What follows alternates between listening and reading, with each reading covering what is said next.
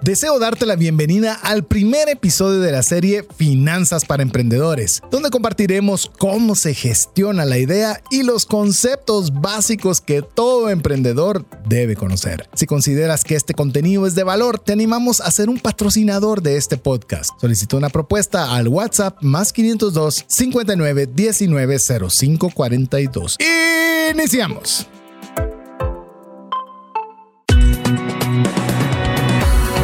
Nuestra mirada va más allá de los límites naturales. Nuestro objetivo, darte herramientas que puedan ayudarte a tomar decisiones financieras inteligentes.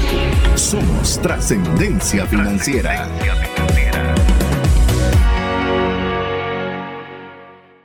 Soy César Tánchez y la parte que más me gusta de enseñar es la generación de contenido. Mi nombre es Mario López Alguero. Durante más de 15 años practiqué taekwondo y karate do, lo cual me ayudó a tener disciplina y buena condición física.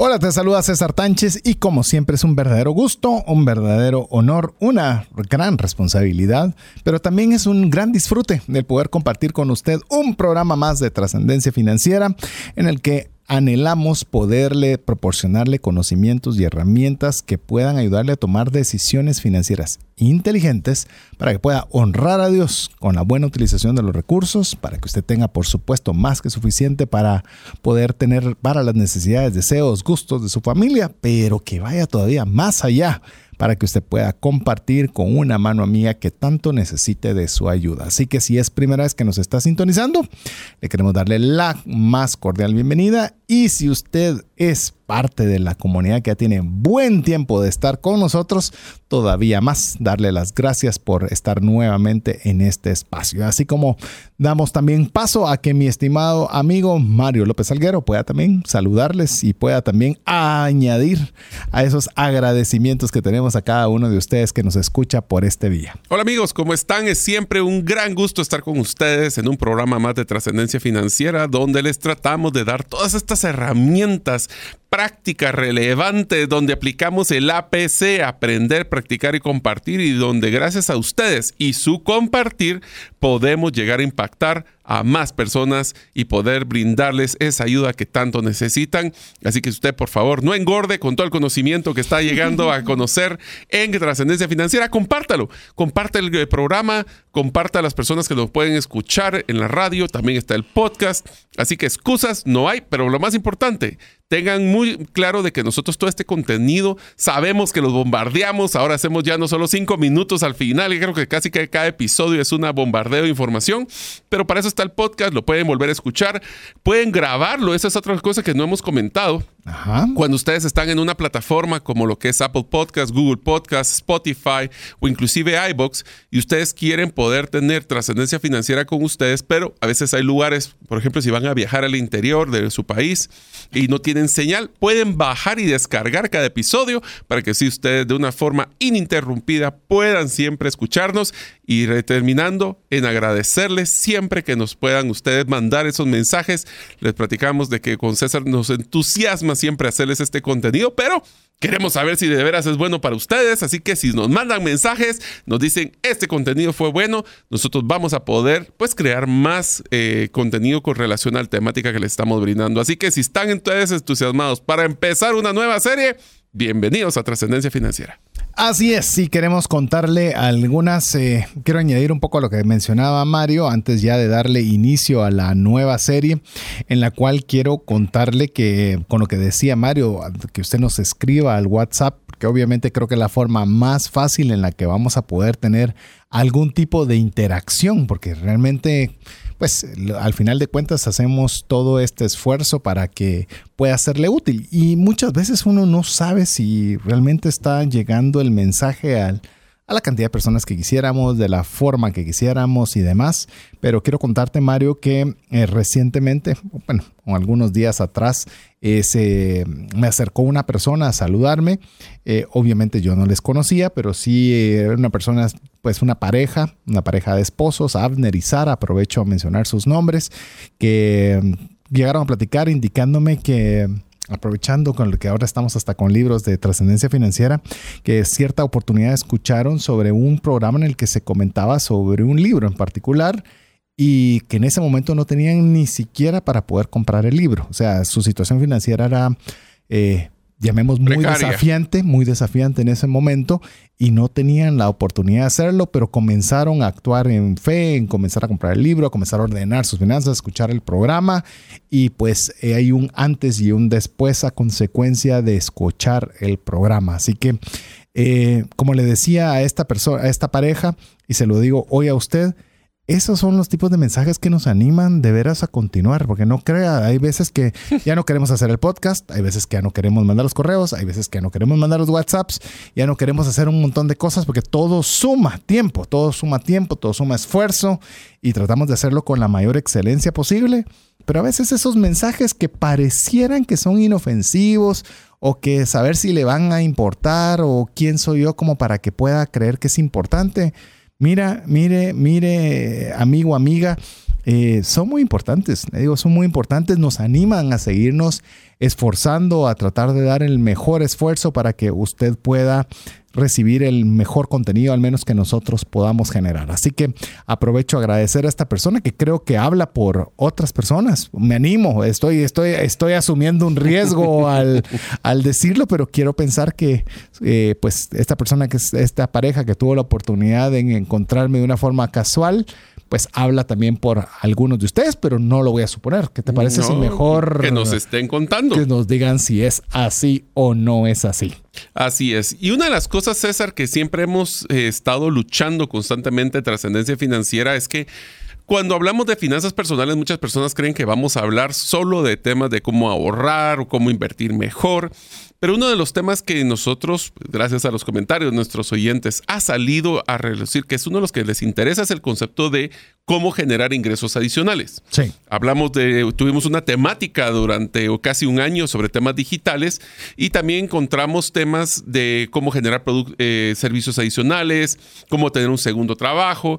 Y ahorita vamos a empezar una serie que es sumamente interesante, que es relacionado a emprendimiento específicamente la serie vamos a tratar que sea de finanzas para emprendedores, porque una de las cosas que todos nosotros decimos es que tengo una idea, quiero hacer este negocio y la primera pregunta es ¿y cuánto necesito? ¿Y dónde lo consigo? ¿Y será que es un buen negocio? Bueno, todas esas preguntas y muchas más vamos a contestar en esta serie. Fíjate que eh, me hiciste recordar que tuvimos una serie y quizás una de las series más escuchadas. Eso es lo bueno del podcast. De alguna forma nos da alguna percepción de cuáles son las, las, temáticas que más, ya, ya, que muchas veces, pues no todos nos escriben o nos dicen, pues el podcast nos da alguna métrica.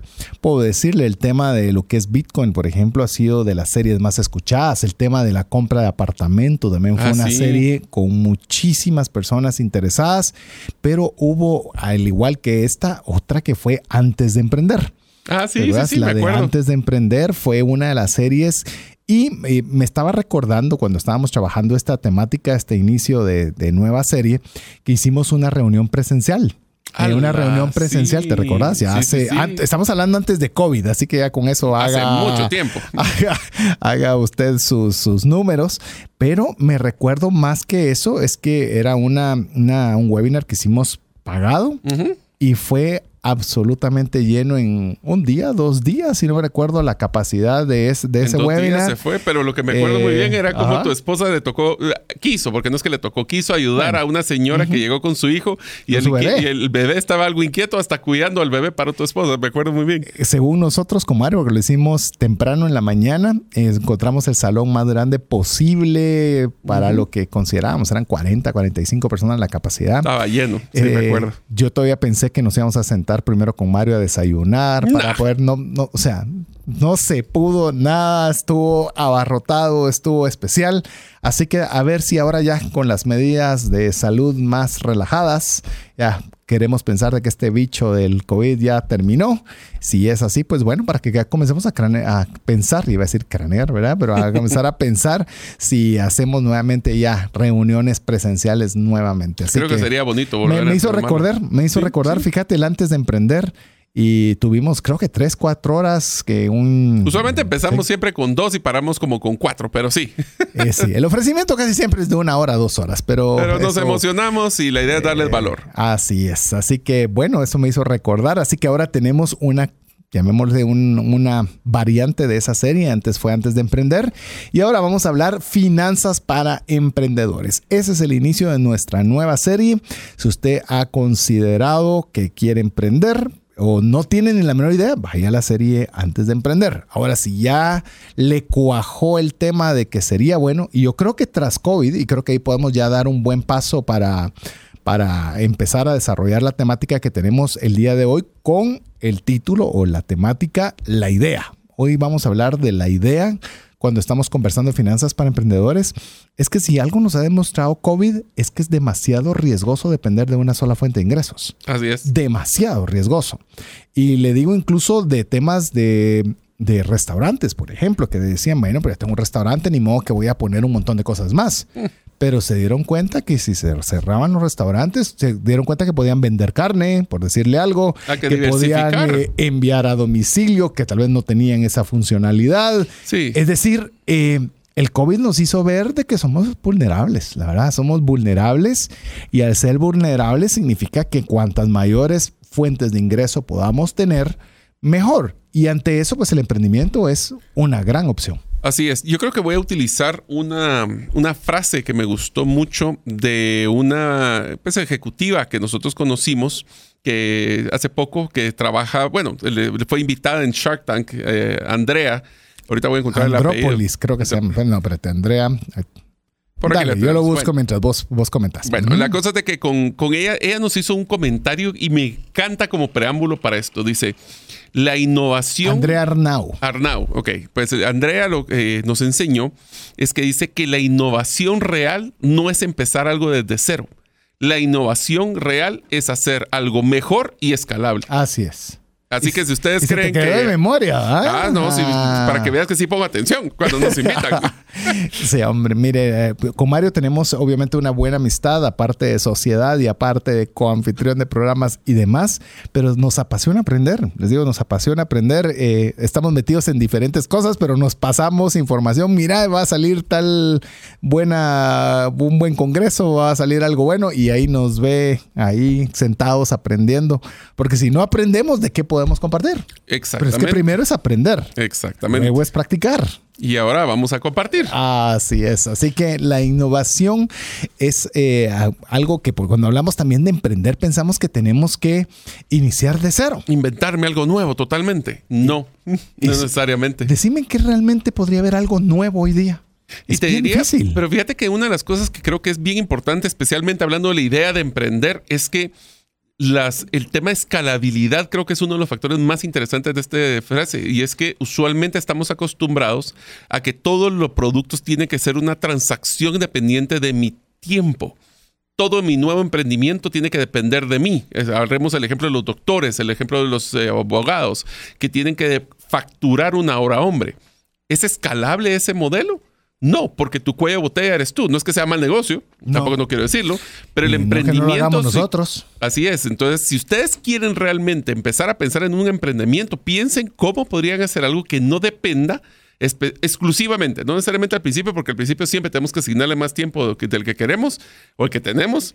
Pero lo interesante es cómo lo hacemos escalable. ¿Cómo puede ser que esto crezca por ejemplo, ella mencionaba que en Shark Tank una de las cosas que ellos evaluaban siempre era que la iniciativa que estaban teniendo tenía que ser o iba a ser invertida, sí, solo sí, ya tenía un modelo de negocio para trascender fronteras. O sea, ¿cómo piensen ustedes en un emprendimiento que podrían utilizarlo en varios países? O en varias ciudades fuera de la capital o donde ustedes se ubiquen en cada uno de sus países. Miren qué interesante es pensar así desde, desde diferente a solo quiero un emprendimiento y quiero ser emprendedor, porque de una de las frases que me encanta y te lo menciono, un emprendedor que me, que me dijo, es que yo quiero dejar mi trabajo de, de 8 a 5 porque quiero emprender, porque así no tengo horario.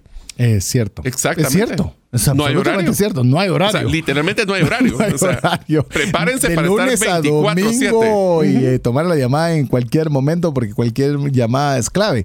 Y le digo, de esta reunión que estuvimos con Mario, efectivamente con Andrea Arnau también, eh, otra de las, le digo, otra de los aprendizajes y algo que creo que aplica con el tema de la idea, ya escuchó y empezamos con los temas de la escalabilidad, que ya vamos a adentrarnos un poco más en eso, pero hay otro tema, el impacto. O sea, ¿qué impacto está teniendo? No en mi bolsillo. ¿Qué impacto social está teniendo? Social, medio ambiente y financiero. Social, medio ambiente y financiero. Son los tres.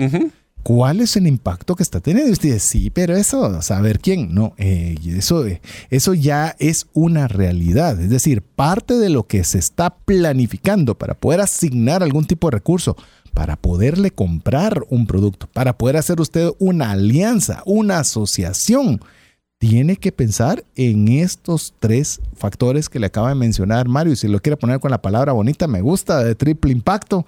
Yo sé que así es como está reconocido en Guatemala, pero usted puede y debe comenzar a conocer todo esto, porque después va a decir, ¿por qué le compraron a A y no me compraron a, a mí si yo tenía mejor producto?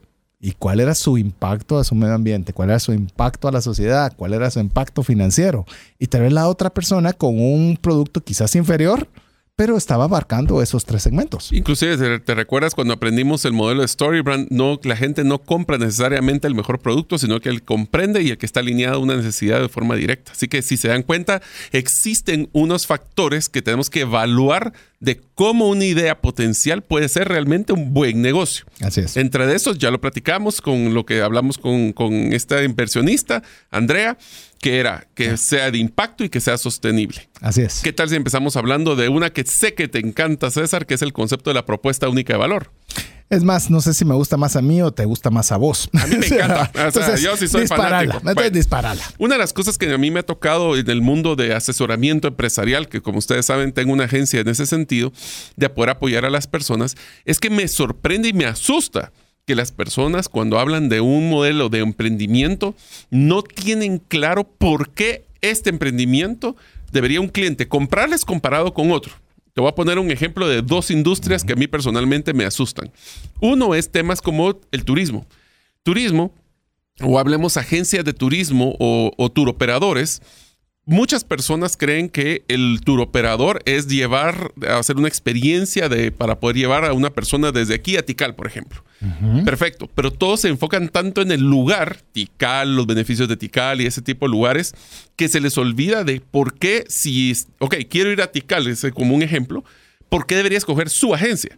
Hablan de temas de mejor servicio, puntualidad, pero eso no es una forma tangible de cómo alguien podría compararlo si no le doy claridad de qué es esa propuesta única de, de valor. O sea, ¿por qué usted versus alguien más?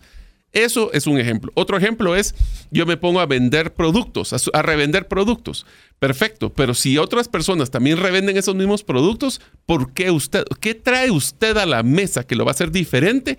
Porque hay una frase que César me la sabe, que la he escuchado un montón de veces y se la repito amigos porque es la base. A falta de una percepción de valor diferenciada por parte de un cliente, siempre lo van a comparar por precio. En pocas palabras, si todos somos iguales, el más barato gana. Entonces, usted quiere hacer un emprendimiento, no sea el más barato.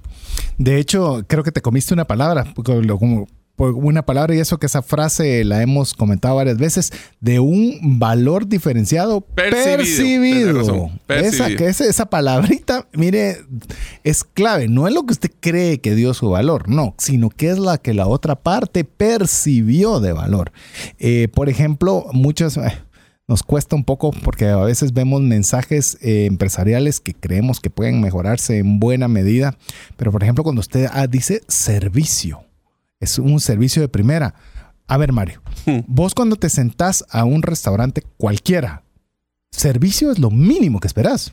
Es que O sea- cuando la costumbre se vuelve costumbre, se vuelve obligación. O sea, el es- buen servicio ahora es un requisito para hacer negocio, ya no es un diferenciador. Es correcto. Es decir, o usted entra diciendo espero un mal servicio. Si usted espera un mal servicio, no llega ahí. A ver, O sea, te lo voy a poner con ejemplo. a ver. ¿Vos comprarías un vehículo que no tenga aire acondicionado? No. ¿Vos comprarías un vehículo que no tenga una asistencia para poder, eh, un, ¿cómo se llamaba? El, el um, timón hidráulico. Sí. No. No lo comprarías. Pues esos Ni eran- mecánico, te lo podría decir, seguí sumando. Va, Entonces, todos estos eran, Eran extras. Eran razón. extras. Había una persona que sacaron ese primer y fue una venta loca, si quieren verlo así, porque esa persona tenía esa función adicional, lo cual suena muy interesante. El problema es de que más me tardo yo en hacer esa diferenciación que la tengo que renovar porque me la quieren copiar. Entonces es un proceso continuo. Una propuesta de valor única, que es por qué te diferencian, es, una, es un proceso, no una meta. Porque siempre vas a tener que estar actualizando. Y tenemos que ser bien duros cuando estamos haciendo ese tipo de análisis como el que estamos haciendo ahora. Servicio. ¿Se espera que haya servicio de mi competencia? Por supuesto que se espera. Claro. Ah, pero no le está dando. Eso cree. O sea, eso, eso habría que, eh, habría que sopesarlo. Por ejemplo, yo, yo tal vez uno de los ejemplos que yo le podría mencionar, hay, un, hay un, em, una empresa de comida rápida en Guatemala en la cual se caracteriza por ser extremadamente amable, muy amables. Y eso lo han logrado volver un valor diferenciado. Pero han agarrado la amabilidad como algo trabajado, algo que realmente adicional al producto, a la rapidez, a, a la limpieza, a todo ese montón de cosas que hay, pero lograr tomar algo en lo cual se les pueda distinguir. Porque yo no sé si, obviamente hablando de este tipo de, de comida rápida, yo he comido en este tipo de comida rápida en otras partes del mundo y definitivamente no es igual a Guatemala, en ningún lugar. Porque tiene esas características que lo hacen diferente dentro de una misma eh, eh, em- compañía multinacional. Entonces imagínate, ser la empresa número uno, tener el mejor servicio, tener los mejores, los mejores productos. ¿Cómo la persona lo va a percibir? ¿Cómo lo voy a identificar? ¿Cómo lo puedo comparar contra otra? Si no está percibido, te voy a comparar por precio. Y te digo en buena parte de eso, y por eso, amigo, amiga, le animamos a que escuche la serie completa, si es que no nos pudo acompañar la serie anterior de comunicación, porque en buena parte cuando decimos percibido, hay mucho de comunicación. Ujú. ¿Qué estamos expresando? Es que, eh, por ejemplo, usted puede decir, usted puede ser una gran persona, voy a hablarle a los jovencitos, una gran persona que le gusta una jovencita. Pero si usted no se da a conocer, no expresa. Si nunca te presentaste, ¿cómo te van a conocer? No te presentaste, no das tus atributos, no ves que ¿Cuál es tu propuesta de ¿Cuál es tu propuesta única de valor? Eh, Es más, te lo digo, ¿por qué ese jovencito y por qué no cualquier otro jovencito? Ahí está la ¿Por qué diferencia. no? Exactamente. ¿Qué estás dando diferente? ¿Qué traes a la mesa diferente que no esté trayendo alguien más? Así es. Esa es la diferencia que nosotros tenemos que percibir y si no nos comparamos, posiblemente seremos irrelevantes o no seremos de los que nos acuer- se va a acordar el cliente en el tiempo. Así que esa es una de las primeras partes, la primera parte de su checklist de poder decir, si me voy a meter a emprender, y esto es antes de entrar al tema de finanzas, si te diste cuenta, esto es solo Sí. entendiendo si esta idea que tengo emprendimiento vale la pena. La primera, tener claro si es una buena idea a través de una propuesta única de valor. La segunda, solo para ir avanzando, Sí, no, dale. es que debo de tener un mercado de personas, oigan esto, no mercado de personas, mercado de personas que están dispuestas a comprar el dinero y tienen el dinero para hacerlo, porque esa es otra parte de la, de la herramienta. Comprar el producto. Y comprar el producto o servicio. Sí. ¿Por qué?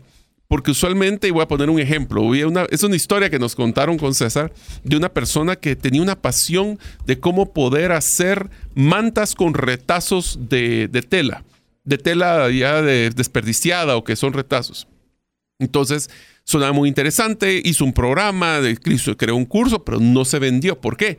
Porque una persona que quiere hacer una tela eh, o una manta con retazos es una persona que tiene muy pocos recursos. Entonces, al punto de que, pues posiblemente iba a invertir en los retazos en vez de conseguir un curso de cómo hacer esos retazos.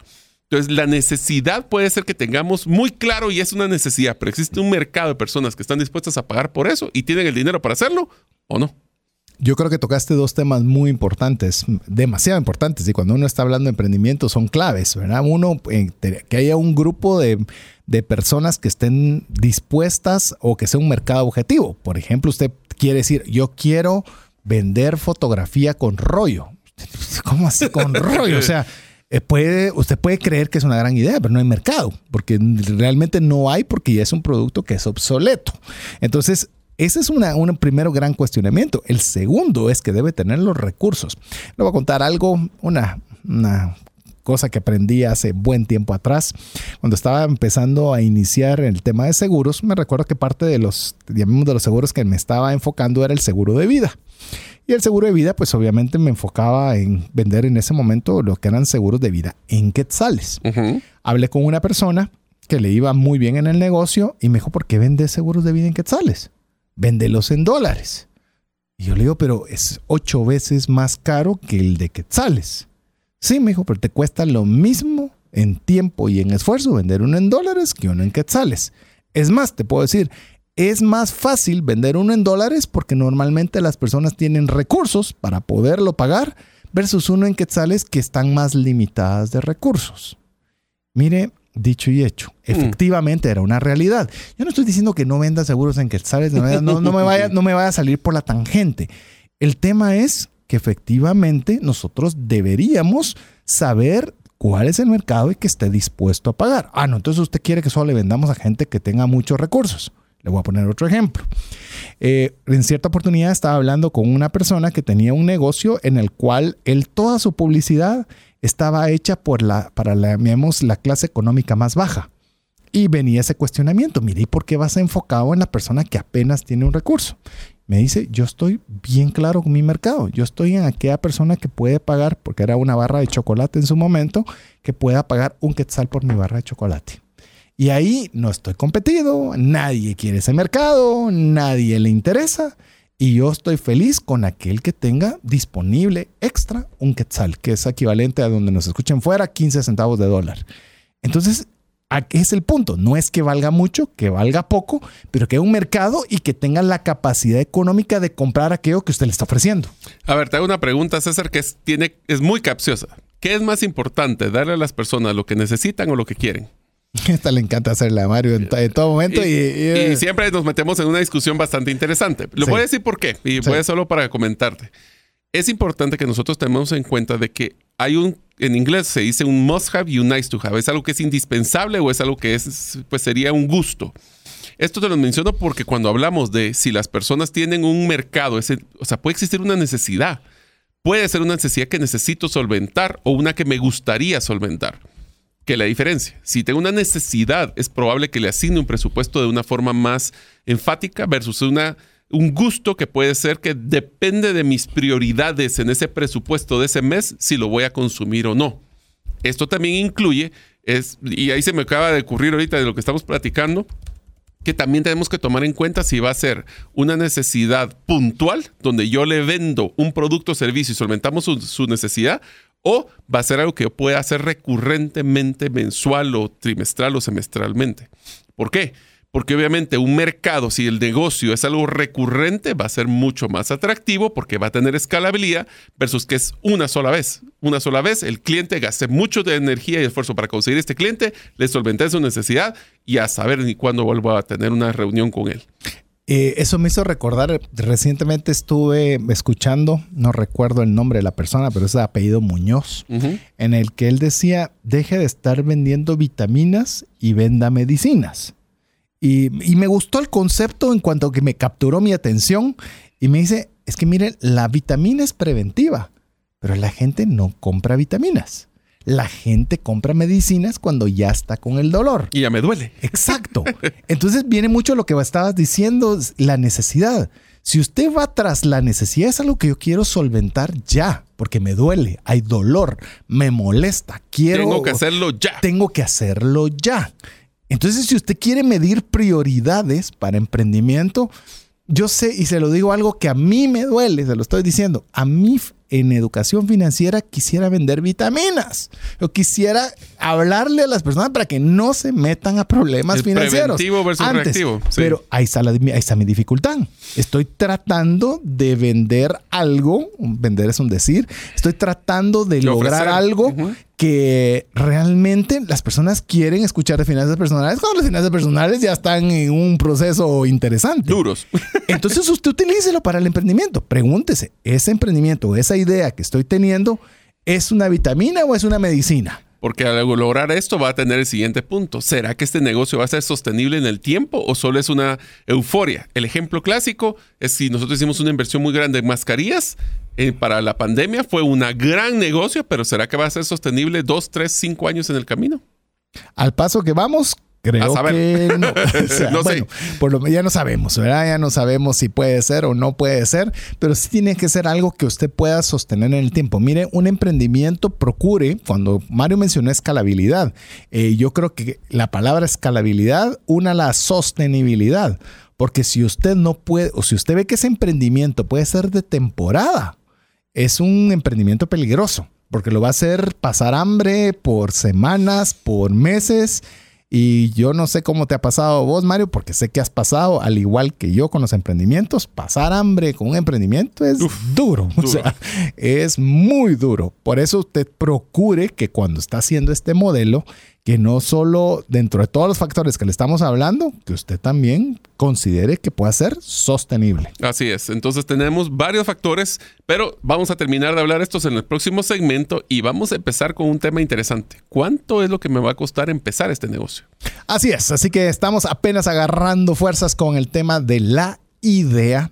Cuando estamos hablando de finanzas para emprendedores, esperamos que usted aproveche este espacio para podernos escribir al WhatsApp más 502 59 19 05 42 y haga expresar su opinión si debemos o no continuar. Dependerá usted cuántos, cuántos episodios hagamos de esta serie. Podría ser de uno, podría ser de dos. Y nos empuja, vamos a ver. Vamos a ver. Así que escríbanos y estamos en breve con usted. Si llegara a fallecer la persona que lleva el ingreso al hogar, ¿se tendrían los recursos económicos para poder seguir adelante? Si la respuesta es no, el seguro de vida es algo imprescindible a contratar. Adquiere un seguro de vida de bajo costo que te devuelva todo lo aportado en 20 años. Cotiza el tuyo al WhatsApp más 502 5995 4444. ¿Sabías que según Employee Financial Wellness, un empleado ocupa más de 144 horas laborales al año lidiando con problemas personales de dinero? Mejora la productividad de tu empresa proporcionándole a tu equipo educación financiera. Solicita una propuesta al WhatsApp más 502 59 19 05 42. Decisiones financieras diligentes que honran a Dios y provean recursos para nuestras familias y prójimo.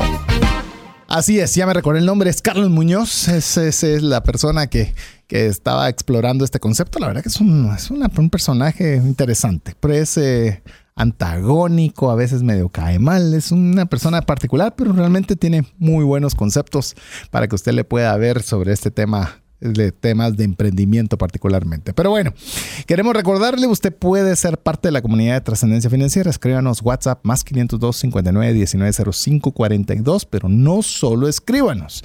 Guarde ese número dentro de sus contactos. Si no lo hace, no recibe nuestra información. Ahí ya no es nuestra culpa, ya se lo dijimos. Si quiere decir, ¿y por qué sucede? Tenemos un programa que se llama WhatsApp Business, búsquelo. Eh, hay veces, mira, ah, voy a, mira, tengo unas ganas de hacer, que hicimos comunicación verbal, ¿verdad? Pero tengo unas ganas de hacer una serie de comunicación escrita como no te imaginas. Normalmente cuando mandamos los podcasts es, busque si quiere escucharlo en Spotify, haga clic aquí, va. Uno de los regaños o una de las recomendaciones decía, muy largo el link, contratamos una plataforma para hacer el link corto, ya lo pusimos, es otro esfuerzo adicional. Después ponemos, así, pero mire, quiero encontrar el podcast, no sé qué. No, entonces mire, aquí está el de, el de esta semana, más aquí va a encontrar todos. Y mirad, ni así se lee. o sea, decir, es que fíjese, aquí está el link. Y aún así, Entonces, hay que hacer Les está algo dando- les está dando escrita. vitaminas, hombre. Así es, vitaminas queremos dar, pero ya vi que el tema es la medicina. Pero bueno, estamos en la serie Finanzas para Emprendedores con el primer episodio donde estamos hablando sobre la idea.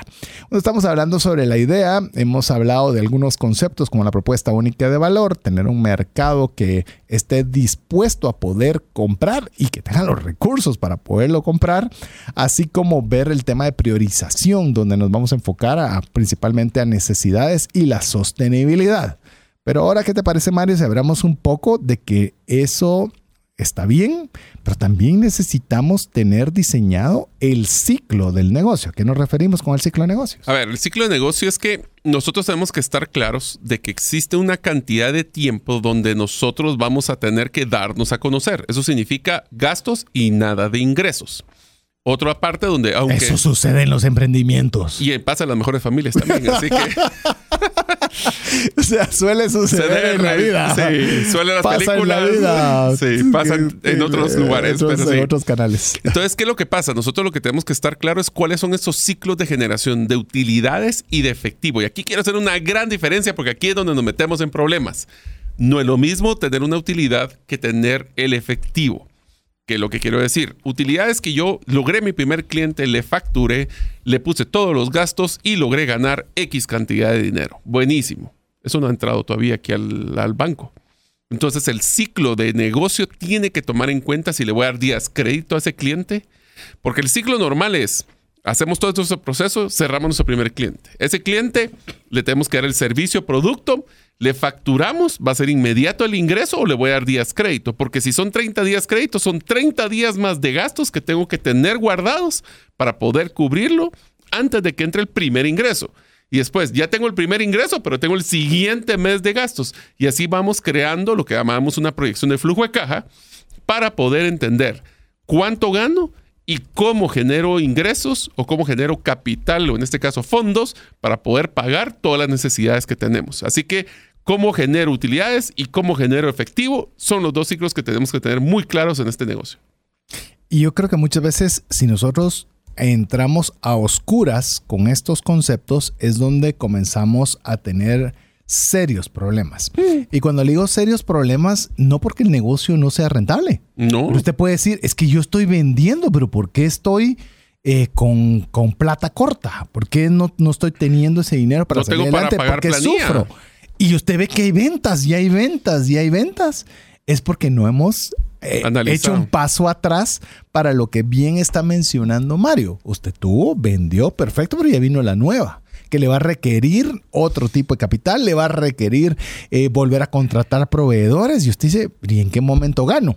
Porque no hemos hecho esa separación. Te voy a poner, a ver, como saben que me gustan las tareas, ahora le voy a poner una tarea a César para que me conteste cómo manejaría este ejercicio, porque este es un ejercicio que les prometo que van a tener que ver, evaluar en algún momento. Imagínense que ustedes son una empresa que maneja, voy a agarrar un ejemplo, que fuera una constructora. Y nosotros tenemos un contrato con, para hacer un edificio. Este contrato lo que nos dan es que nos dan ciertos pagos y aquí tenemos que tomar en cuenta cuánto le voy a pedir de anticipo, si ese anticipo me va a cubrir por lo menos la materia prima o las materiales que voy a utilizar para construir el edificio, el segundo pago cuando lo pido, será que ya se me acabó el dinero, lo voy a tener que poner de mi lado, etc. Vengo y termino este proyecto. Este proyecto entonces logro terminar y me va a generar unos ingresos. Y de repente me entra otro proyecto, pido el anticipo, pero este proyecto se me encareció mucho el costo porque subieron las materias primas.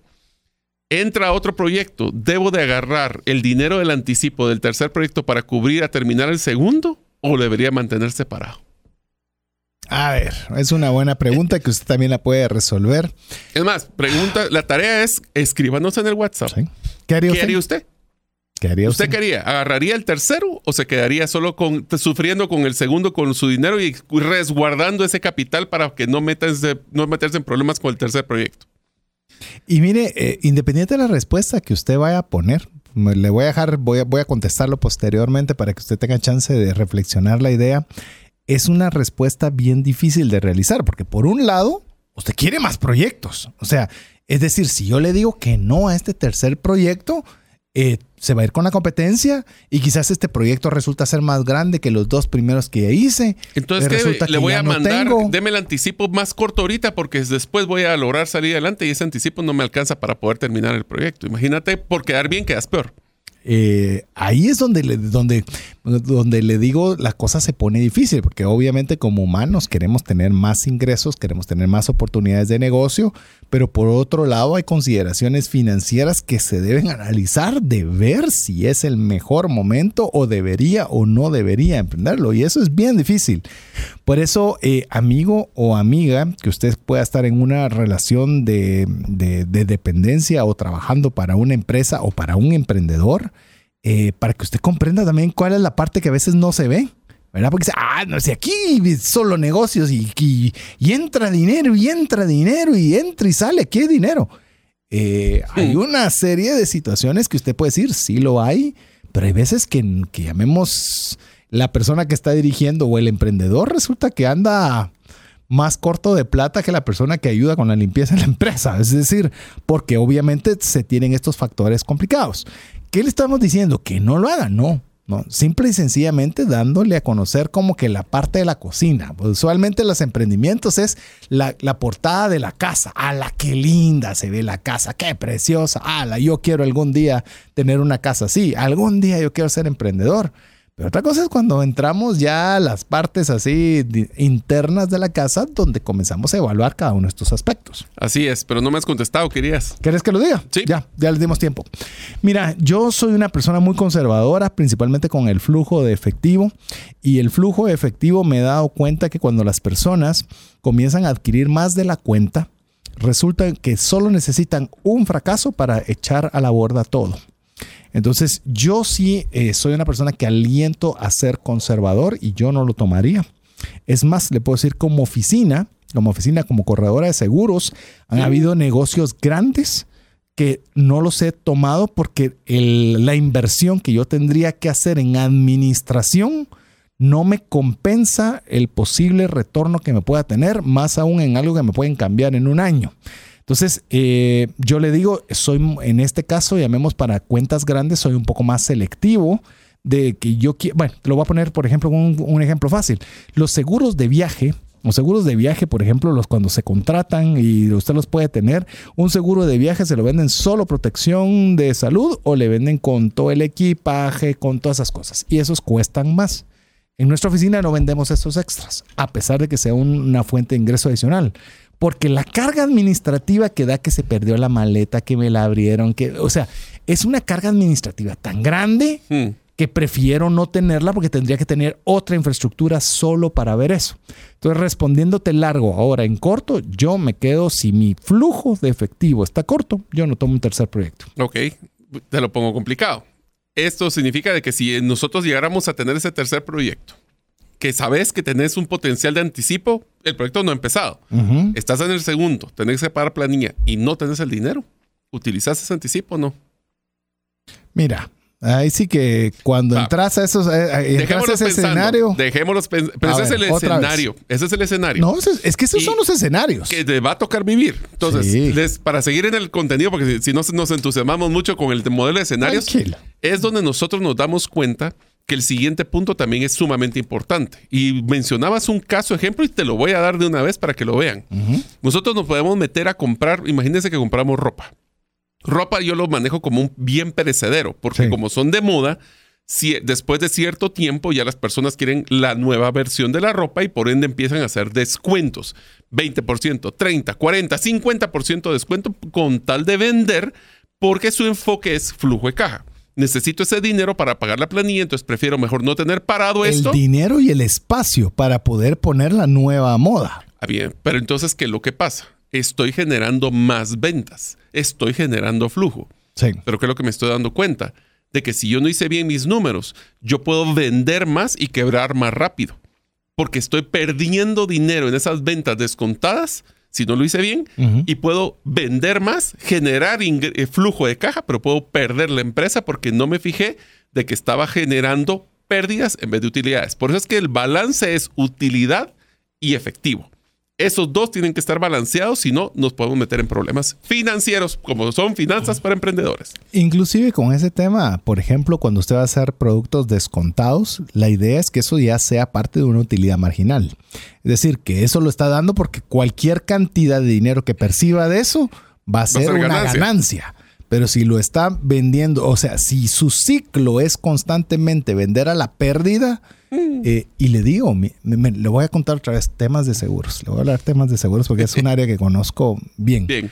Hay empresas que yo he visto que dan unas tarifas a grupos, le estoy diciendo, tarifas tan malas que están dispuestas a perder dinero con esas cuentas todos los años. ¿Por qué? Haz que lo compenso con otra, otra rama. Empezás a jugar balance. Exacto. Como que estuvieras haciendo unas malabares con un pulpo. Así es.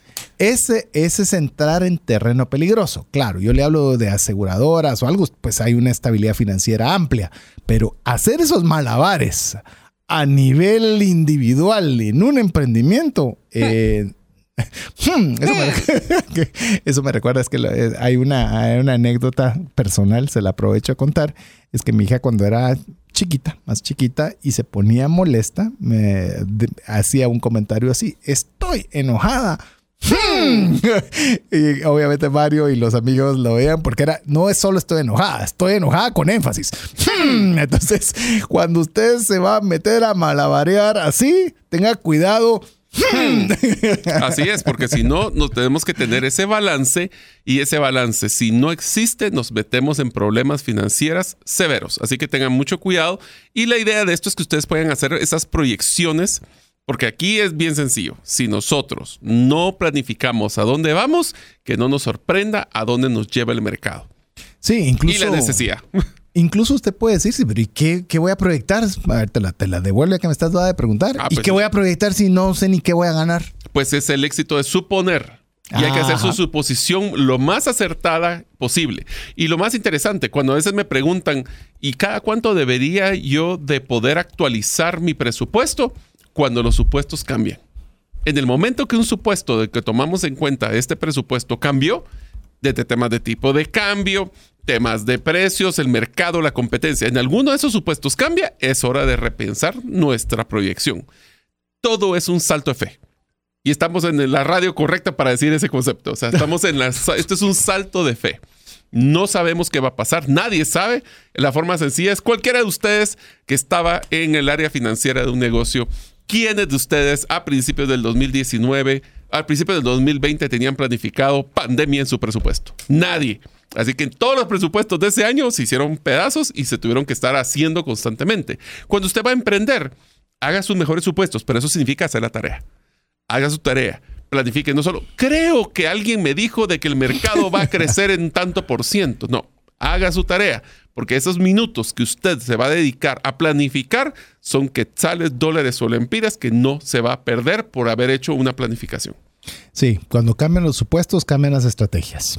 Así es. Y uno hace, y mire, cuando usted está emprendiendo, eh, usted está haciendo constantemente, no una vez, lo que bien dijo Mario y que en inglés se llama leap of faith, que está dando saltos de fe. Claro, trata de medir su riesgo, trata de tomar, llamemos, decisiones con la mejor información posible, con las mejores decisiones que usted crea que, que van a ser las apegadas a que su emprendimiento tenga éxito, pero, pero, pero, todo cambia. Y cambia siempre, cambia de forma constante. Y hoy día cambia muy rápido, muy, muy rápido. Sí.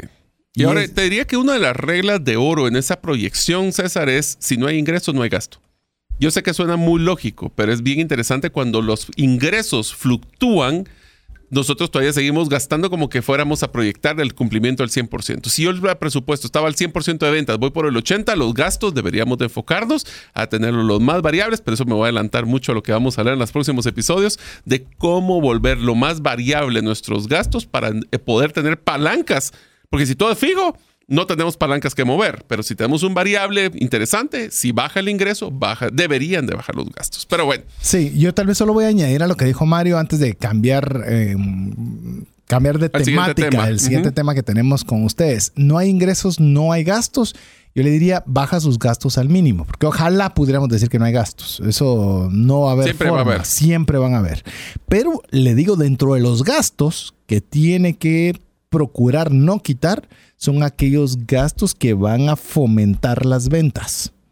Porque hay veces, eh, yo me recuerdo, yo soy mercadólogo, como le, menciono, yo me recuerdo que cuando comienzan a ver las crisis, lo primero que quito es mercadeo, lo primero que quito es ventas, lo primero, no, eso es lo último. Si al final lo que queremos es generar ingresos, tenemos que comenzar a ver, este gasto tiene una incidencia directa en fomentar la venta, sí o no.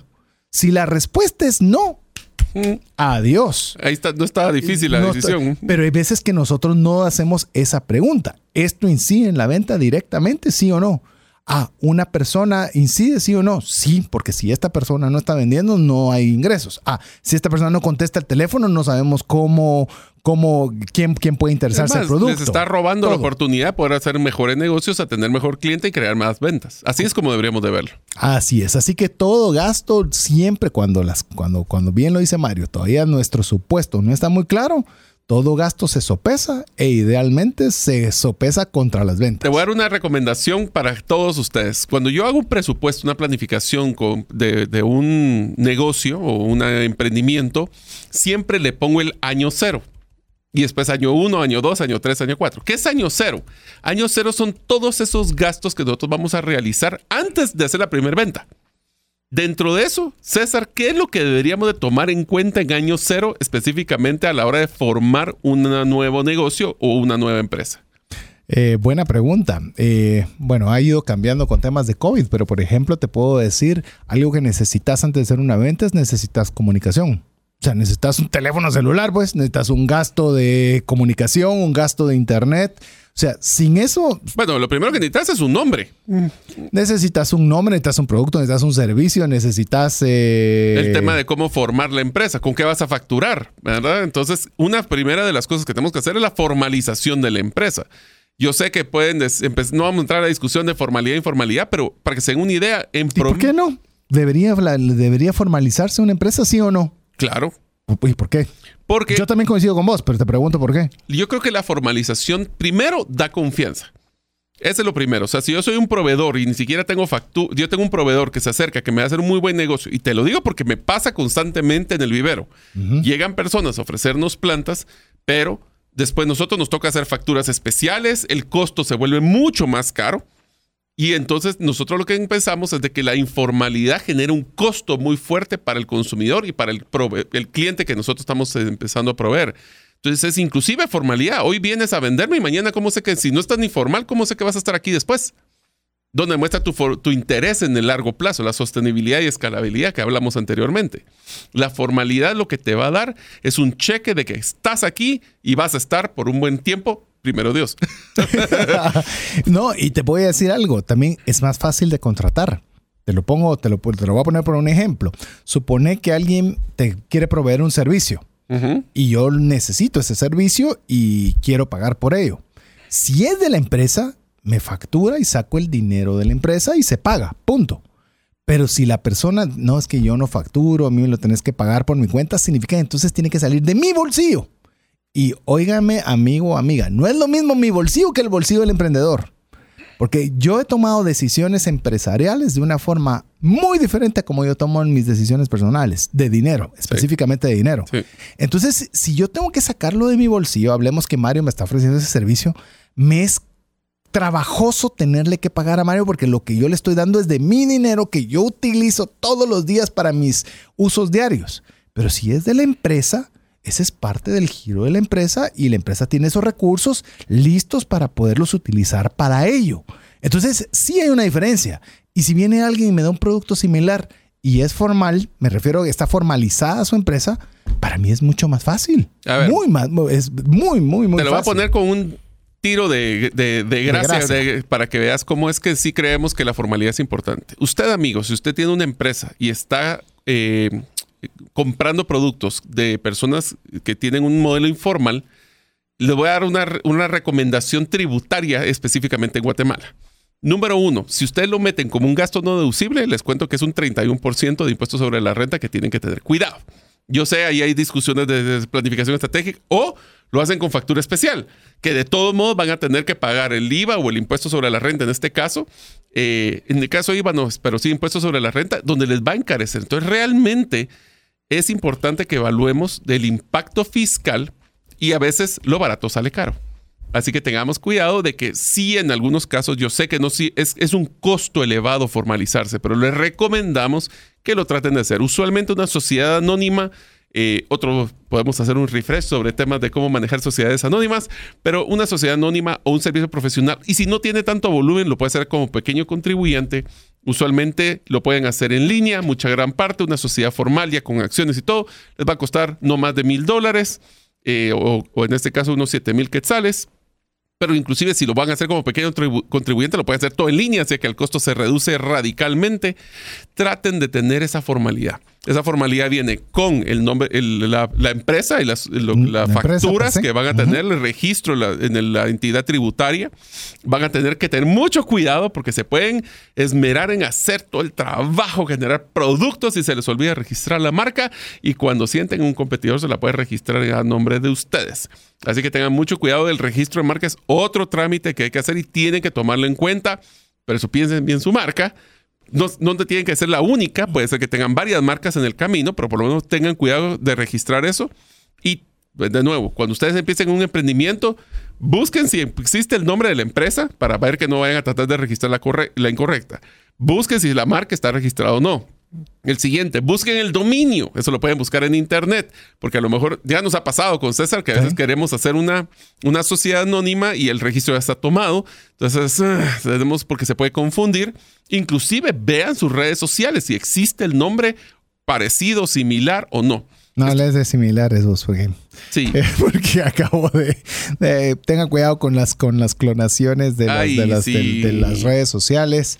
Eh, lamentablemente, eh, hay gente inescrupulosa que utiliza nuestros nombres para poder pedir cosas que nunca hemos pedido en 13 años. Así que si usted ve que Mario o su servidor le estamos pidiendo por mensaje privado que invierta en al cosa o que nos entregue tal cantidad de dinero, eh, de entrada desconfíe de eso y de cualquiera. Pero bueno, mire, yo lo, tal vez quisiera, tal vez solo sumar a lo que ya estaba diciendo Mario con el tema de la formalización y los costos iniciales y procesos para hacer una empresa.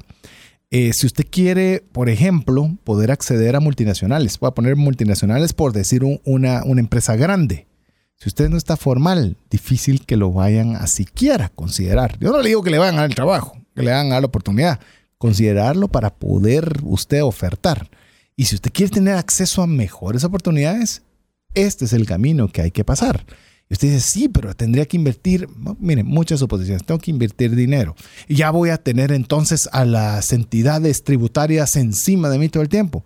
No. No tiene el volumen. No tiene a las que sí les interesa, les ponen a una persona en sus empresas para verle cada centavo que está pasando. Pero vos estás mencionando algo importante. Pero ¿Necesitas, ¿necesitas abrir una sociedad anónima desde el inicio? No. No necesitas hacerlo. Puedes empezar como un profesional independiente, como una pequeño contribuyente. Existe, asesórense, amigos. Hay opciones y algunas de estas las pueden hacer en línea ustedes mismos. Así que no se estén frustrando, pero la formalidad les da apertura a las puertas del crecimiento. Así que si usted quiere emprender, lo estamos animando a que no sea un emprendedor informal, sino que se pase a lo que es formal. Nos referimos a la formación legal de su emprendimiento. Pero bueno. Queremos que usted nos mande un mensaje al WhatsApp más 502 59 19 05 42 y exprese su opinión. Y más importante de expresar su opinión es que guarde ese número de teléfono entre sus contactos, así usted puede ser parte de la comunidad de trascendencia financiera y poder recibir mensajes de nuestra parte. Mientras usted nos escribe, lo dejamos con importantes mensajes para usted. Una sola enfermedad puede acabar o destruir considerablemente el patrimonio que te ha tomado una vida construir. No permitas que eso suceda y contrata un seguro de salud que te permita tener acceso a los mejores hospitales del mundo y con cero deducible en hospitalizaciones en Guatemala. Solicita una cotización al WhatsApp 5995 4444. ¿Deseas aprender a invertir en criptomonedas y no sabes por dónde iniciar? El curso Realizando tu primera inversión en criptomonedas te guiará desde cero hasta realizar tu primera inversión. No necesitas experiencia o conocimiento previo. Adquiere el curso en herramientasprácticas.com e ingresa el código Bitcoin Economics para poder obtener 5 dólares de descuento. Mensajes vía WhatsApp 502 59190542. Y como decimos al iniciar, iniciamos el tercer segmento impresionante. Ahora se nos ha ido el tiempo eh, este es volando. El primero, este es el primero, Sí, la verdad que se nos pasa volando. Eh, Mire, alguna de las cosas que hemos insistido y por eso le pedimos por favor que usted nos ayude a compartir los, eh, los WhatsApps que le enviamos con los contenidos a través de podcast porque hay, llamemos, hay mucha información, pero hay mucha información mala también. Y no que nosotros seamos la información buena, pero al menos podemos considerarnos o queremos ser una fuente tercera confiable, donde podamos darle herramientas que les sean útiles para mejorar en su vida, en este caso para poder tener finanzas en los emprendimientos sanas. Pero es algo que queremos que usted nos ayude. Si usted no practica con nosotros el APC, que por cierto, te digo, ese APC se volvió, creo que ya debería ser hasta eslogan del programa. Porque las personas que escuchan el programa o que lo han escuchado por buen tiempo saben perfectamente qué es el APC. Si usted nos está escuchando de primera vez, pues se lo decimos. Aprender, practicar, compartir. Así que queremos que usted aprenda con nosotros, por supuesto. Queremos que ponga en práctica, mejor aún. Pero si usted quiere trascender, debe compartir. Así es. el que comparte trasciende. Así es. Y el que no se engorda. y hay algunos que ya necesitan bajar de peso. así que tienen que compartir. Tienen que compartir. Entonces tenemos que hablar ahora, César, en este último segmento de varios de los conceptos básicos. Aquí no les vamos a venir a enseñar contabilidad ni finanzas muy avanzadas. Queremos que ustedes conozcan los conceptos básicos y por qué cada concepto es importante tenerlo en mente y por eso es que ustedes cuando quieran emprender regresen a este episodio en el podcast para poder refrescarlos y es cuáles son esos conceptos básicos de finanzas que todo emprendedor debe de conocer. Utilizamos principalmente la base de Wikipedia, así que ustedes también la pueden buscar ahí si así lo desean. ¿Qué tal si empezamos con el primero? Ah, no sé cómo vamos a terminar, es todo lo que estoy viendo. Bueno, pero empezamos con el primero. empezamos con el primero y este es de los que nos anima que debemos que subir algún día como hemos ofrecido, pero no nos ha alcanzado el tiempo de subir cada una de nuestras notas a ver en qué Vamos a hacer un libro, hombre. Tenemos que hacer un libro. Está, está, está intenso. Pero a ver, disparemos la primera vez. La primera es capital que es la masa de capital invertida en medios de producción. Usualmente esto lo que significa es cuánto voy a necesitar para poder mantener y operar al negocio hasta que ya sea autosuficiente en el proceso de generación de utilidades y de flujo. y recalqué los dos, utilidades y flujo. Y tener, es más, lo que le estás diciendo eh, es, es, uno de los errores que uno comete. A veces uno piensa, ¿cuánto necesito para arrancar? Tanto.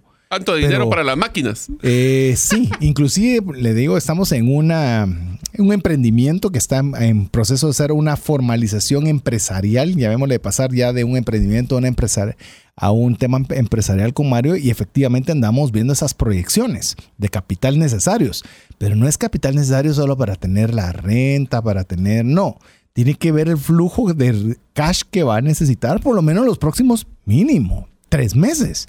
Porque si no, va a estar viviendo ahogado cada día, cada semana, cada mes. Y el capital debe considerar que por lo menos tenga usted cierto grado de estabilidad para que pueda darle chance al negocio a crecer. Así es, o sea, no solo es la inversión en mobiliario de equipo lo que va a contar, hay todo el tema de capital, que vamos a entrar a un concepto sub de siguiente este, que es el capital de trabajo. Pero hablando de las cosas que necesito comprar, que son tangibles, es lo que usualmente manejamos como los activos. En la contabilidad, el activo es un bien de la entidad que puede convertirse de manera directa a tesorería. En pocas palabras, lo puedo vender. Pero aquí es donde se vuelve Activo es lo que tenés a tu nombre, propiedad. Es lo que tengo. Así es. Ahora, ese lo que tengo puede tener, y eso recordaremos en varios lugares, que eh, anteriormente platicamos de lo que es un activo circulante o el activo líquido o corriente, como le llaman, versus un activo no corriente o un activo fijo. ¿Qué es la diferencia, César? La forma en que lo puedes liquidar. Hay activos que son altamente líquidos, que los puedes trasladar a... Líquido significa que puede convertir ese activo, llámese una casa, puede un certificado de depósito, lo que sea, ¿Qué tan fácil lo va a poder usted trasladar a dinero en efectivo disponible? Porque es, ah, es que me lo van a cambiar a dinero. Sí, disponible. Y no, lo tengo amarrado un año. Entonces ya no es un activo circulante porque está amarrado a un plazo. Va, entonces como nos gusta aquí, vamos a poner Que nos perdonen las personas de, eh, contabilidad. Sí, yo sé que estamos haciendo Estamos haciéndolo, estamos haciéndolo muy suavecito y muy Amigos contadores, estamos hablando de lo que es el balance general, activo, pasivo, pero muy amigable vamos a Es más, agarremos un ejercicio. Amigos, por favor, ustedes contesten, escriban. Nosotros queremos que nos escriban en nuestro WhatsApp. Así que queremos que por favor, ¿qué, qué es esto? Ya hablamos que el, el, circulante es aquel que es líquido, es el que lo puedo volver cash rápido. El no circulante es algo que no puedo hacer. Entonces, les voy a decir varios escenarios y quiero que me digan ustedes, escríbanos qué es cada uno de ellos. Por ejemplo, una, una computadora es, debería colocarse en el activo circulante o el, no, o el corriente o no corriente. ¿Es un líquido o no líquido? ¿Qué pondrían ustedes? ¿La computadora es un líquido o no líquido? Siguiente ejercicio. Si ustedes vienen y compran un terreno, ¿es eso líquido o no líquido? Eh, piensen si lo pueden hacer cash rápido. El tercero, aquí les voy a poner algunos diferentes. Ustedes tienen un depósito de plazo fijo a 12 meses. ¿Es ese líquido o no es líquido? Tiene Bitcoin en su tesorería. ¿Es líquido o no es líquido? Así es. Entonces, todas estas cosas que nosotros estamos evaluando son donde nosotros tenemos que definir si llegar a, como diríamos en Guatemala, se me traban las carretas, ¿puedo volverlo efectivo para cumplir mis necesidades o no? Así que si ustedes nos están escribiendo, muchísimas gracias porque se nota que están participando. Gracias por participar el día de hoy en la promoción de trascendencia financiera, donde estamos practicando y estamos haciendo con ustedes este ejercicio para que lo piensen. A ver, antes de pasar a pasivos, activos, ¿qué tal los activos que son intangibles? Porque a veces pensamos solo en activos, en cosas que podemos tocar. Tu dominio. Tu dominio. Tu marca. Así es, son intangibles. Tu propiedad intelectual. Es más, te digo, con esta, con esta situación, es la primera y espero, me gustaría decir que es la última, pero eh, seguramente no, del tema de la clonación de, de, de tema de, un, de, una red social, sí, semanas atrás, quiero decirle algo, y es bien interesante. ¿De qué se está aprovechando este usurpador de mi nombre? De tu capital intelectual. ¿Y eso es tangible o es intangible? Intangible, pero de mucho valor. No es valioso. Claro. E, es, ese es el punto. Si usted tiene que, cuando está haciendo eso, en el tema de empresa, más que una clase de contabilidad, es que usted pueda saber cuáles son sus activos cuáles son sus activos tangibles, cuáles son sus activos intangibles, cuáles son sus activos líquidos, cuáles son aquellos que no son tan líquidos, cuáles son aquellos circulantes. O sea, que usted pueda tener esa dimensión porque es parte principal de todo emprendimiento que no se quede ahí, porque ojalá todo fuera activos. Mm, no, todo, lo que tengo es, no, lo debo. Eh, ahí ya viene la otra parte que te la cedo, que es el tema de los pasivos. Los pasivos es básicamente en un concepto de contabilidad financiera, recoge todas las obligaciones impuestas por la financiación facilitada por un acreedor y representa un fondo monetario que las personas o los negocios poseen, pero que deben a terceros y que deben de pagar o devolver usualmente en cuotas o en ciertos periodos establecidos. En pocas palabras, lo que, aunque yo lo tenga, no necesariamente 100% yo dueño todavía. El, aquí viene algo interesante que tenemos que conversar. Pero usted ha dicho que no hay que tener deudas. Ustedes saben el programa de huir de las deudas. Le voy a comentar algo sobre esta temática. Cuando nosotros estamos hablando de deudas personales, sin lugar a dudas le debo decir, evítelas a toda costa. Y si son deudas por consumo, eh, más aún. Pero cuando estamos hablando de emprendimientos, estamos hablando que son pasivos para la generación de recursos, para generación de ingresos. Eso es otro, o sea, ese, o sea no, no, no podemos mezclar una cosa con la otra. Esta es, es más, te diría, no sabría decirte eh, a menos de Apple quizás, de que no utilicen pasivos, es decir, recursos de un tercero, llámese banco, institución, lo que sea, para poder hacer crecer su negocio. Es, me es muy difícil poder establecer, porque incluso es más lógico en la mayoría de los casos utilizar recursos de un tercero que utilizar los propios.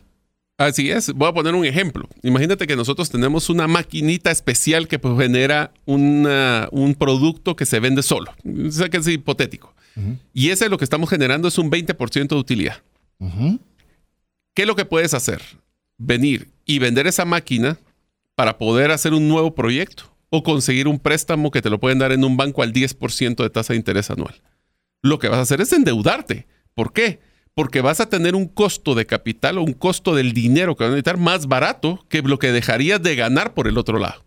Ahí es un ejemplo donde apalancarse la palabra técnica, de decir, para, yo voy a usar el dinero de otro que me sale más barato que dejar de... eh, Eso significa invertir, no significa venir y voy a comprar la siguiente televisión y me voy a No, gastar no, el dinero. no, Estamos claros, ¿va? Se- Aquí estamos hablando de emprendimiento, no me Yo- va a mezclar. sé, sí. pero hay que Hay que aclarar, hay que hay que aclarar. Sí, aclaratoria más que necesaria. Así los asteriscos. A muchos. Mire, pues sí, si no van a decir, aquí dijeron que tengo César dijo que hay que comprar la tele para el mundial. Y ¡fua! ya Ahí fueron. No, no, no no, no. De plano era el otro, le voy a dar otro ejemplo. A ver, te voy a dar otro ejemplo, Mari. ¿Qué tal si a la hora hay un aparato, una máquina que cuesta N? No, no me importa la cantidad. Pero te digo, esa máquina significa que voy a pagar una cuota de 10. No importa 10 lo que sea. Pero a mí me queda en el bolsillo 15 cada mes. ¿Tiene sentido eh, hacerlo de esa forma o no? Claro. Porque estás teniendo 5 en tu bolsillo, no importando qué le estás pagando a quién. Sí. Es Sí. más, y si yo tuviera la plata para comprarla, es liquidez que yo tengo disponible para no comprar una. Tal vez compro dos máquinas.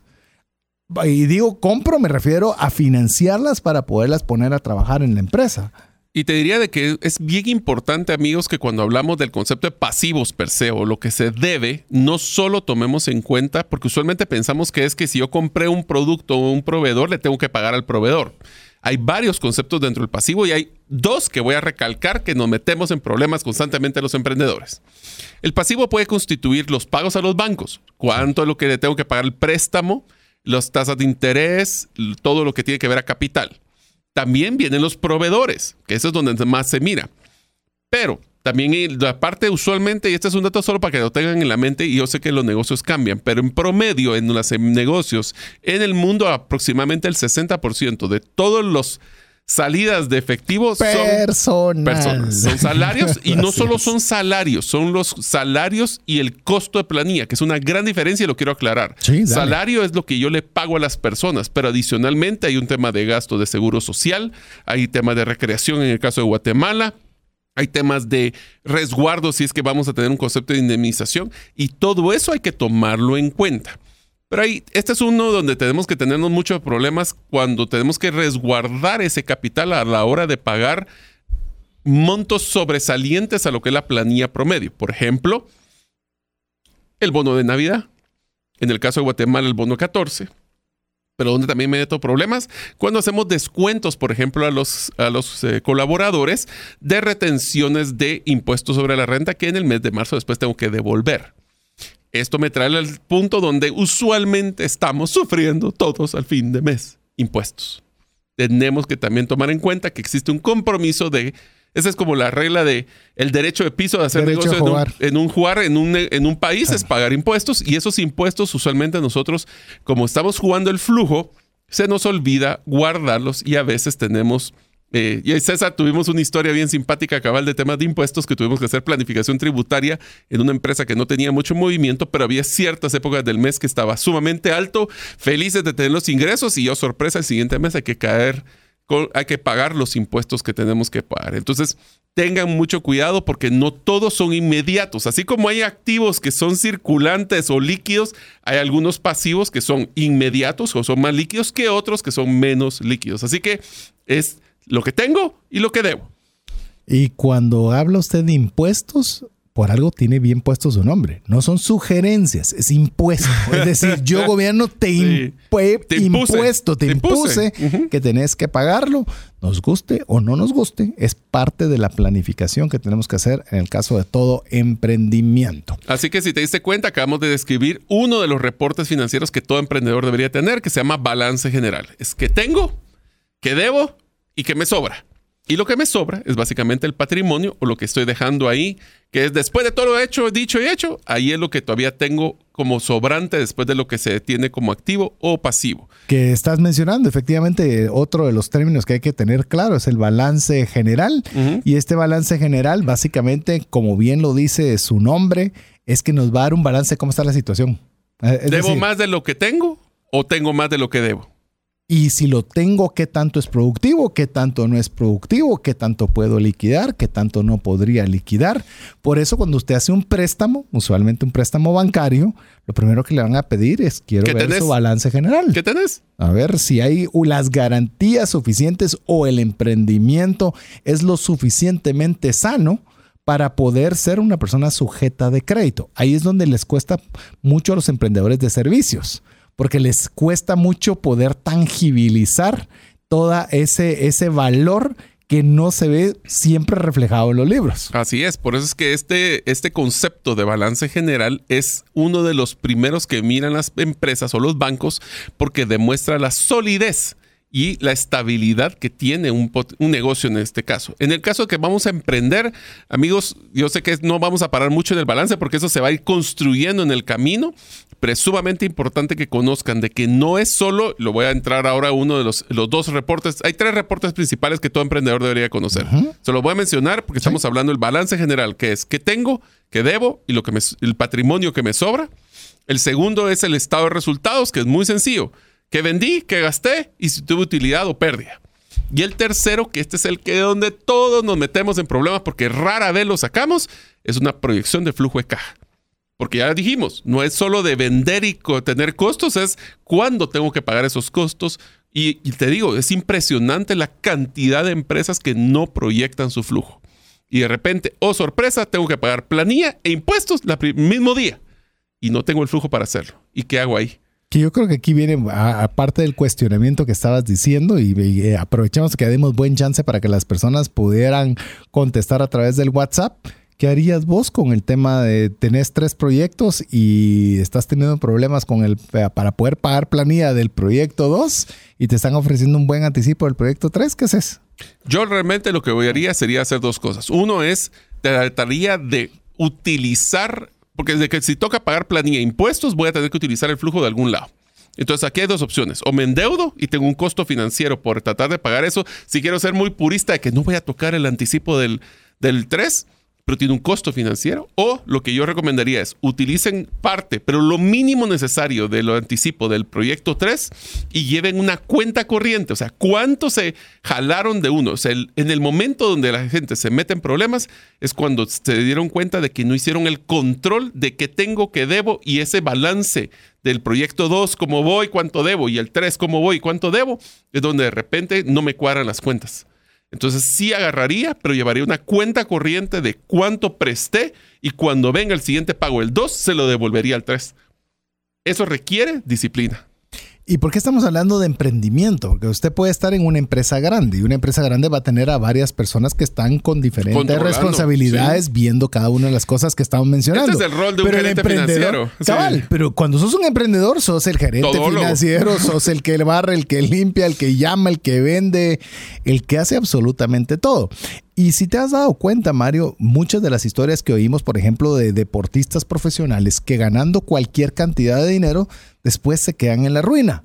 ¿Por qué? Porque había una abundancia, había un exceso, entonces comenzaban a manejar desproporcionadamente o de una forma incorrecta sus finanzas y no hay finanzas que alcancen cuando se meten en saco roto. Mira, te lo voy a poner así. Uno de los errores, y amigos, esto se lo voy a mencionar bastante en los próximos episodios, pero se los adelanto, es debemos de tener muchísimo cuidado que como emprendedor mantengamos separadas las finanzas empresariales de las personales. La respuesta es, ¿qué pasa si me quedo sin dinero en el negocio? En un emprendedor nos toca dar de dinero personal. El problema es que no llevamos un control de cuánto le prestamos al negocio. Uno o dos, no tengo salario porque soy el emprendedor. Pero al no tener el salario, yo mismo no estoy justificando el tiempo que le estoy asignando a esto. Aunque no se paguen al principio, deben de llevar ese control, amigos. ¿Por qué?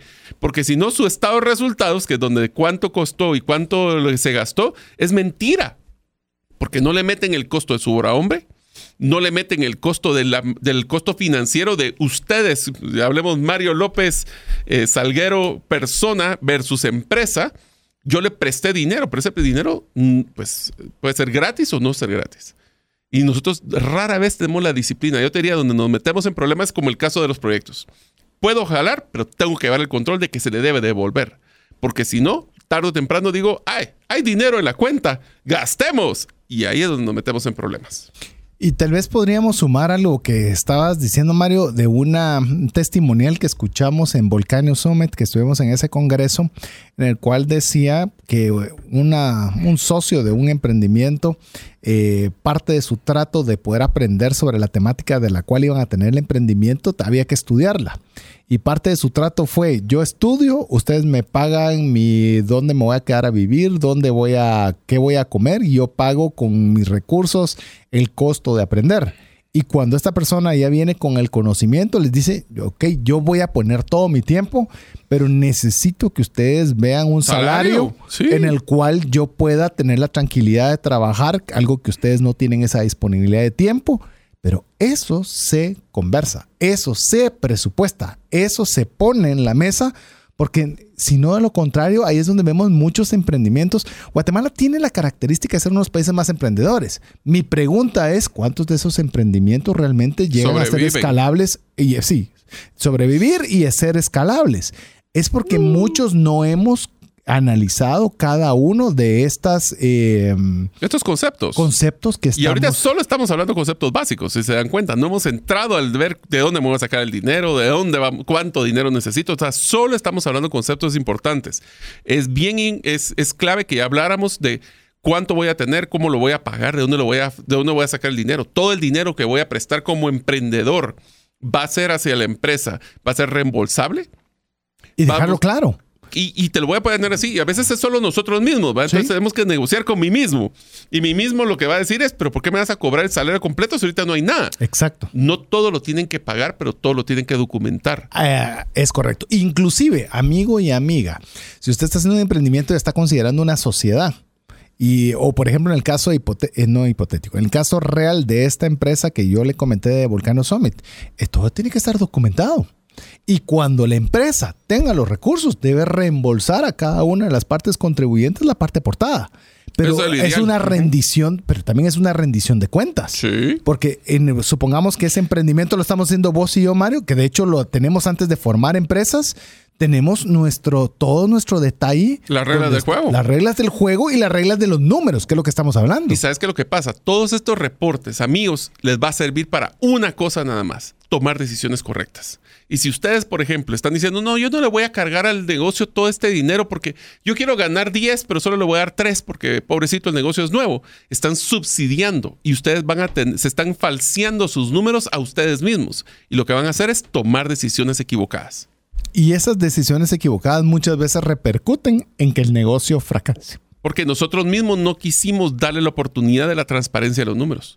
Yo le digo, yo, yo, voy a meterme en algo que sé que a, Mario tiene ahí corazón partido, pero el tema de para mí un emprendimiento es como una planta.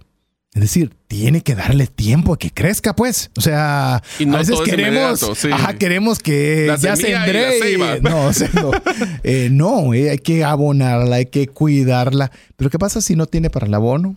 No tiene el tiempo. No tiene el tiempo y no tiene el dinero. ¿Qué planta puede sobrevivir sin, sin eso? No se puede. Sí.